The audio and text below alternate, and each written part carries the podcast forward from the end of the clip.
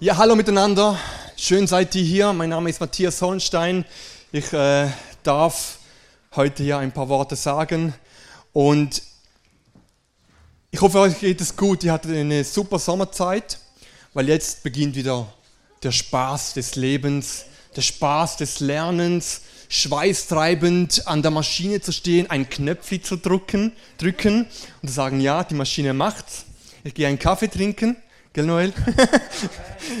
und du stehst heute vielleicht hier und sagst, okay, nächste Woche geht die Schule wieder los, äh, die Kanti geht weiter oder ich komme jetzt in die Kanti.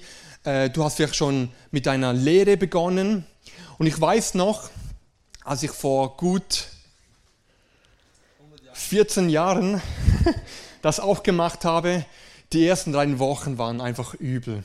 Ich musste achteinhalb Stunden stehen und es hat so gezogen, die Füße hat, haben wehgetan. Und die, wo schon länger das hinter sich haben, die wissen wahrscheinlich, wovon ich, spreche. Und das war am Anfang wirklich eine Angewöhnungszeit, auch das frühe Aufstehen. Ich musste weiter weg als vor zur Schule und das war so ein bisschen, ja, neues Leben, neues Kapitel. Okay, wir machen das.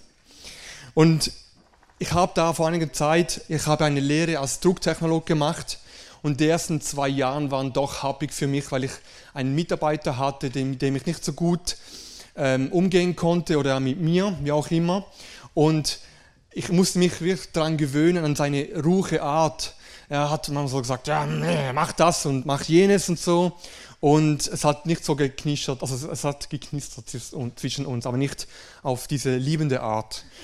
Und, und dann nach meiner Lehre äh, konnte ich dann ähm, erfolgreich meinen Beruf abschließen als Drucktechnologe und ich kam dann im 2008 nach Florville und konnte dort fünf Jahre arbeiten, bis mir dann gekündigt wurde.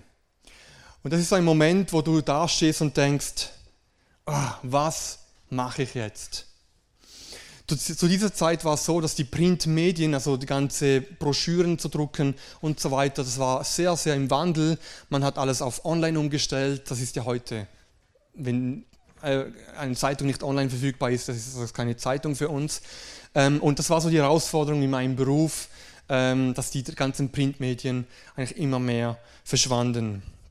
Dann habe ich gesagt, okay, was mache ich jetzt? Ich hatte schon länger auf dem Herzen, äh, Menschen im, im Bereich von Computer zu helfen, ähm, Computerprobleme zu lösen. Zum Beispiel Dave, er ist da ein, ein Banause, aber ich kann da immer wieder mal gut punkten und sagen, ja, dann kann er was im Garten machen. So. Und, und ich habe ihm gesagt, okay, ähm, ich war dann auch kurze Zeit arbeitslos, musste mich dann eben bewerben und so weiter und so fort. Und habe gesagt, ich will es versuchen, ich bewerbe mich als Informatiker ohne Grundwissen, ohne Basis und so weiter. Ich habe dann in dieser Zeit noch ähm, zwei, drei Diplome gemacht, dass ich wenigstens so etwas hatte im Benutzersupport und Bildbearbeitung. Da habe ich gemacht, coole Sachen. Ne? Und, ähm, und dann habe ich das gemacht und durchgesogen. Und hey, drei Monate später hatte ich eine Stelle als Informatiker. Und es war für mich so ein Zeugnis, wie Gott führt und Gott leitet. Und auch dennoch waren auch diese zwei Jahre, wo ich dann dort in dieser Informatikfirma angefangen habe, nicht einfach. Ich musste Professionalität lernen, ich musste ähm, etwas bieten, ich musste mich da reinlegen und Sachen lernen, die ich vorher nicht kannte, Server installieren, Netzwerke aufarbeiten oder vorbereiten und so weiter und so fort. Ich musste dranbleiben und, und, äh, und ähm, und einfach mich durchbeißen. Und der dominante Chef hat es mir nicht immer einfach gemacht, mich als stetiger und so ein leiser Typ, äh, da muss ich auch mich dran gewöhnen. Und Gott hat mir auch da gezeigt, hey, bleib am Ball. Ja, warum erzähle ich euch diese Geschichte, diese halben, meine halbe Lebensgeschichte? Ähm, darauf will ich eigentlich jetzt immer wieder ein Stück in dieser Predigt zurückkommen. Ähm, die Predigt heute, es geht darum, wenn Hoffnung trägt was passiert dann oder wie, was, was bedeutet das genau. Und ich will mit euch einen längeren Bibeltext lesen, welcher in Römer 8, 18 bis 27 steht. Ich habe hier die Hoffnung für alle. Ich bin ganz sicher, dass alles, was wir in dieser Welt erleiden, nichts ist verglichen mit der Herrlichkeit, die Gott uns einmal schenken wird. Darum wartet die ganze Schöpfung sehnsüchtig und voller Hoffnung auf den Tag, an dem Gott seine Kinder uns äh, in diese Herrlichkeit aufnimmt. Ohne eigenes Verschulden sind alle Geschöpfe der Vergänglichkeit ausgeliefert, weil Gott es so bestimmt hat. Aber er hat ihnen die Hoffnung gegeben, dass sie zusammen mit den Kindern Gottes einmal von Tod und Vergänglichkeit erlöst und zu einem neuen, herrlichen Leben befreit werden. Vers 22. Wir wissen ja, dass die gesamte Schöpfung jetzt noch leidet und stöhnt wie eine Frau in den Geburtswehen. Aber auch wir selbst, denen Gott bereits jetzt seinen Geist als Anfang des Lebens gegeben hat, seufzt in unser Inneren. Denn wir waren voller Sehnsucht darauf, dass Gott uns als seine Kinder zu sich nimmt und auch unsere Körper von aller Vergänglichkeit befreit. Darauf können wir zunächst nur hoffen und warten, obwohl wir schon gerettet, gerettet sind. Hoffen aber bedeutet noch nicht haben. Denn was einer schon hat und sieht, darauf braucht er nicht mehr zu hoffen. Hoffen wir aber auf etwas, das wir noch nicht sehen können, dann warten wir zuversichtlich darauf, dass es sich erfüllt. Dabei hilft, es, hilft uns der Heilige Geist in all unseren Schwächen und Nöten. Wir wissen doch nicht einmal, wie wir beten sollen, damit es Gott gefällt.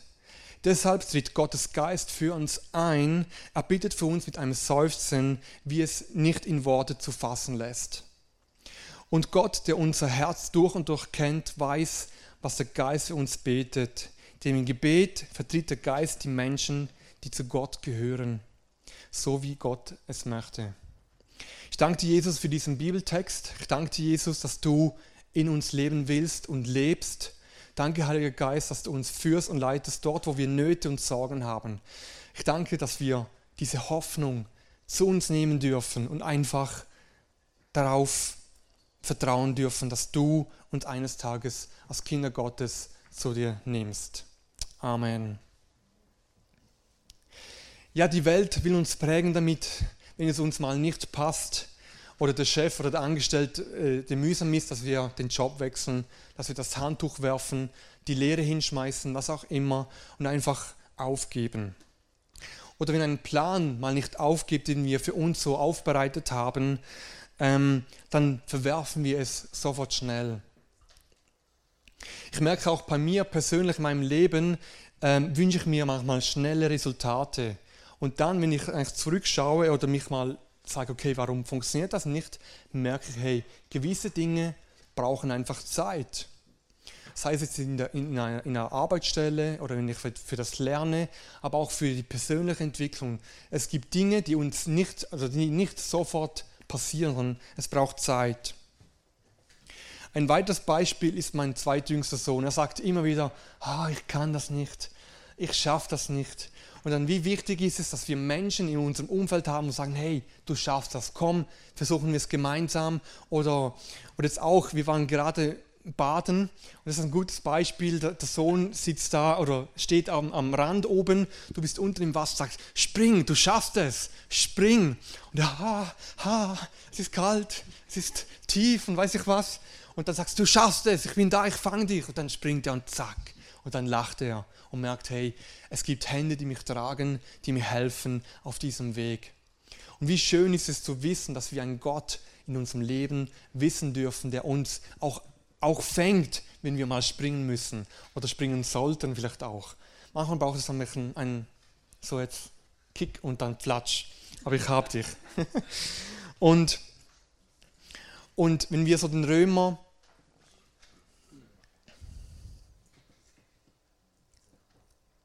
Genau, ein Schritt zurück. Genau, wo, wo lernen wir diese persönliche Beharrlichkeit? Wo, wo lerne ich es, dran zu bleiben an etwas, sich hineinzubeißen und sagen, ich schaffe das, ich will das. Und ich persönlich muss, muss das, vor allem auch im Beruf, wo ich äh, als Informatiker war, muss ich, das, muss ich das so lernen, am Ball zu bleiben. In Römer 8, 18 bis 19 haben wir gelesen, dass, dass wir in dieser Welt leiden. Dass, ähm, dass es aber dennoch nichts wichtiger gibt als die, Vergänglich als die Herrlichkeit, die, die Gott uns schenken will. Was bedeutet das für uns persönlich? Wenn wir uns für Jesus entscheiden, dann heißt es in der Bibel, dass du sein Kreuz, sein, seine Nöte oder, oder die Nöte von Jesus oder die, die, die Last auf dich nehmen sollst. Und das ist nicht immer so einfach. Ähm, ich habe es persönlich erlebt, wo, wo ich äh, als Christ ähm, belächelt wurde, weil ich anders über das Thema der Sexualität oder Sex oder Ehe dachte oder auch schon, schon das, äh, über das Thema Geld. Das sind so die klassischen äh, Beispiele oder auch beim Partymachen, Alkohol und so weiter, wo ich dann einfach belächelt wurde. Und das habe ich für mich persönlich auch als herausfordernd in der Zeit als Christ äh, erlebt, zu meiner Anfangszeit, wo ich mich mit 18 Jahren für Jesus entschieden habe. Es wird gelästert, es wird über einen schlecht geredet. Man äh, merkt, hey, was ist passiert mit meinen Freunden? Sie sind weg. Oder viele Herausforderungen kommen auf einen zu. Noch krasser sehen wir das, wenn wir uns oder wenn die Menschen sich für Jesus entscheiden in anderen Kulturen. Da heißt es zu leiden für Jesus, dass man verstoßen wird von seiner Familie. Man, man, man wird enterbt, man wird hinausgeschossen vom, vom, vom Haus und man erlebt zum Teil auch Verfolgung, wo es nicht um, um, um weiß ich was geht, sondern um Mord oder, oder Tod. Also das Leben als Christ kann auch anders sein. Und wie schön ist es doch, dass wir dürfen wissen, was Gott für uns vorbereitet hat als Kinder Gottes. Habe den Blick auf etwas Größeres oder auf das, was Gott dir verspricht in der Bibel. Schaue weg von dem, was was wer dich da vielleicht Schlechtes sagen will oder dich, dich äh, schlecht machen will. Schau auf das Gute, was Gott dir versprochen hat, nämlich die Herrlichkeit Gottes. Wir haben gelesen, dass, ihn, dass er, wenn wir seine Kinder sind, dass wir eines Tages zu ihm kommen dürfen und in das Himmelreich kommen dürfen. In Vers 20 und 21 lesen wir, ohne eigenes Verschulden sind alle Geschöpfe der Vergänglichkeit ausgeliefert, weil Gott es so bestimmt hat.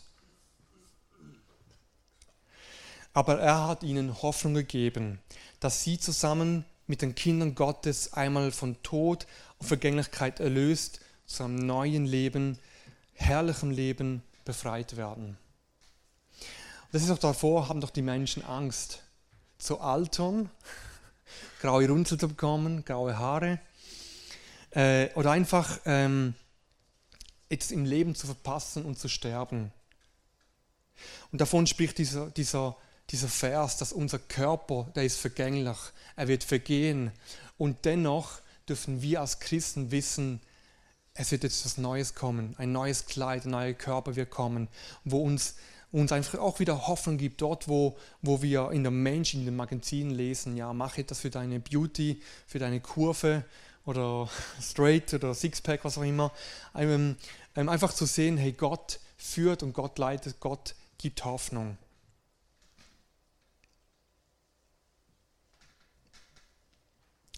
Wenn wir von Leid sprechen, dann sehen wir, dass wir eben ähm, in diesen Herausforderungen leben. Und dann ist eine gute, ein, etwas, wo wir zu uns nehmen dürfen, ist, steht in Offenbarung 21,4. Es wird alle, er wird alle ihre Tränen abwischen, er wird, wird kein, und es wird kein Tod und kein Trauer und kein Weinen und kein Schmerz mehr geben. Denn die erste Welt mit ihrem ganzen Unheil ist für immer vergangen. Paulus hat auch davon gesprochen, dass wir als Christen, äh, dass wir uns sehnen, danach bei ihm sein zu dürfen. Und dennoch, die Zeit ist noch nicht reif.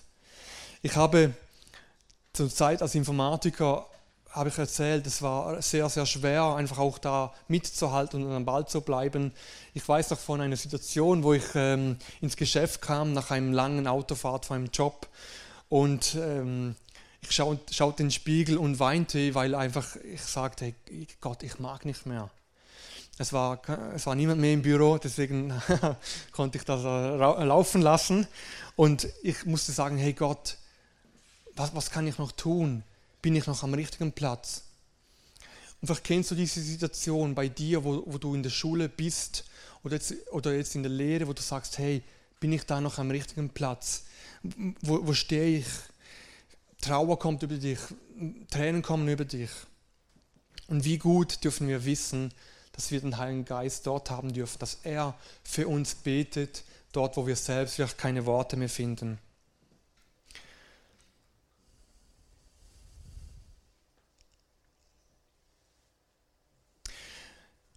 In Vers 27 steht, dass Gott unser Herz durch und durch kennt und dass er erkennt deine Sehnsucht, er kennt deine Herzenswünsche und dich selbst. Er weiß, wo du stehst, stehst. er weiß, ob du glücklich bist, ob du ähm, Trauer in dir hast.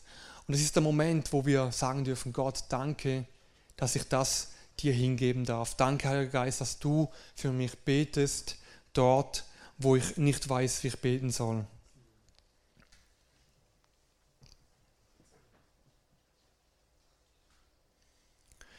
Ich möchte noch kurz zusammenfassen und gib nicht auf, wenn es mal strenger wird oder, oder Menschen in deinem Umfeld gibt, die, die ähm, dich vielleicht fertig machen wollen oder, oder, oder vielleicht auch lassen, weil du Christ bist. Gib nicht auf, einfach, ähm, sondern beiße durch, lerne beharrlich an etwas dran zu bleiben, zu büffen, sagen, hey, mit Gottes Hilfe kann ich es schaffen. Denk an diese Hoffnung, an diese Herrlichkeit, die, Gott, die wir eines Tages bei Gott abholen dürfen äh, und auch bei ihm sein dürfen. Denn der Heilige Geist hilft uns dort, wo wir schwach sind und Nöte haben. Er betet für uns, wo wir einfach keine Worte dafür finden. Ich möchte noch für so zwei Personengruppen beten hier im Raum, Raum und ich bitte dich einfach mal, die Augen zu schließen, nicht umherzuschauen. Die erste Gruppe ist, vielleicht kennst du Gott noch nicht, diese Hoffnung kennst du vielleicht noch nicht. Ich will dir heute sagen, dass Jesus sein Leben für dich gegeben hat, dass er seine Hoffnung in deinem Leben sein kann. Dort, wo du Trauer hast, dort, wo du vielleicht Unfrieden hast, er will in dein Herz kommen und das einfach ausfüllen, das wegnehmen und ausfüllen mit, mit dem, was er dir verspricht in der Bibel.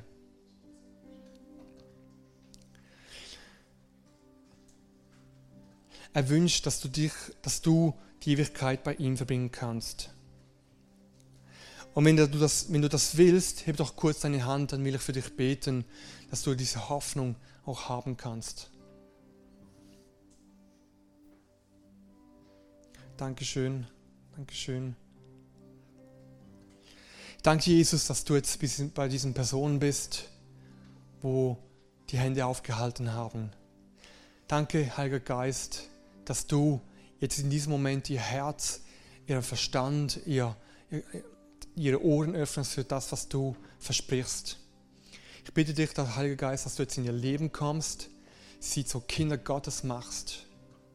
Denn du bist für sie am Kreuz gestorben, dass du ihnen das ewige Leben bringst. Sehne du sie. Halleluja. Die zweiten Personengruppen. Du kennst Gott, du kennst diese Hoffnung. Vielleicht bist du heute an diesem Punkt oder an einem Punkt, wo du sagst, hey, soll ich da, da noch weitermachen, wo ich bin? Wie geht es weiter? Oder wie soll ich das schaffen? Ich möchte dir einfach Mut zusprechen. Lerne beharrlich zu sein und einfach durchzubeißen. Gott zu sagen, Gott, hilf du mir in dieser Situation, wo ich nicht weiter weiß. Wisst ihr, man darf Gott bitten, wenn es irgendwo mangelt. Ich bete immer wieder mal für Weisheit. Bitte Gott, schenk du mir Weisheit für diese Aufgaben, die ich habe. In der Kirche hier, aber auch im Beruf. In der Familie aber auch. Das darfst du auch. Hey, bleib am Ball. Ich bitte Jesus, dass du die zweite Gruppe einfach berührst, dass du ihnen Beharrlichkeit schenkst, dass du ihnen aufzeigst, dass du diese Hoffnung bist in ihnen. Danke, Heiliger Geist, dass du sie berührst, ihnen Kraft schenkst und Weisheit, Geduld, Liebe und Annahme. Wir bleiben noch kurz in dieser Haltung.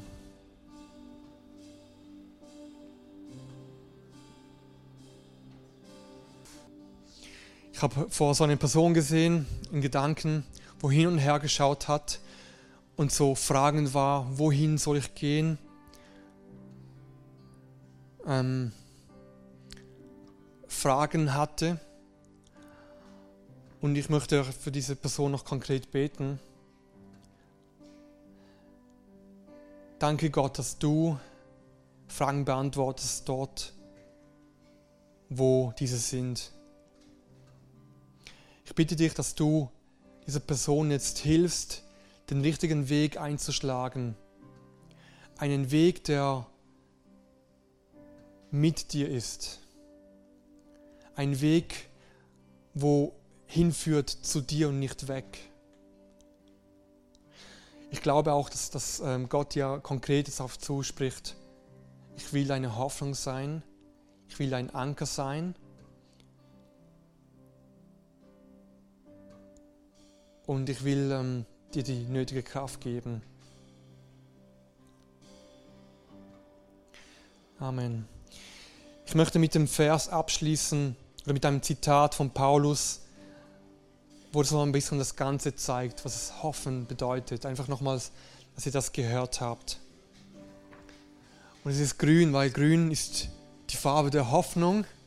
Vorher alles grau, es ist alles Halleluja. Hoffen aber bedeutet noch nicht zu haben.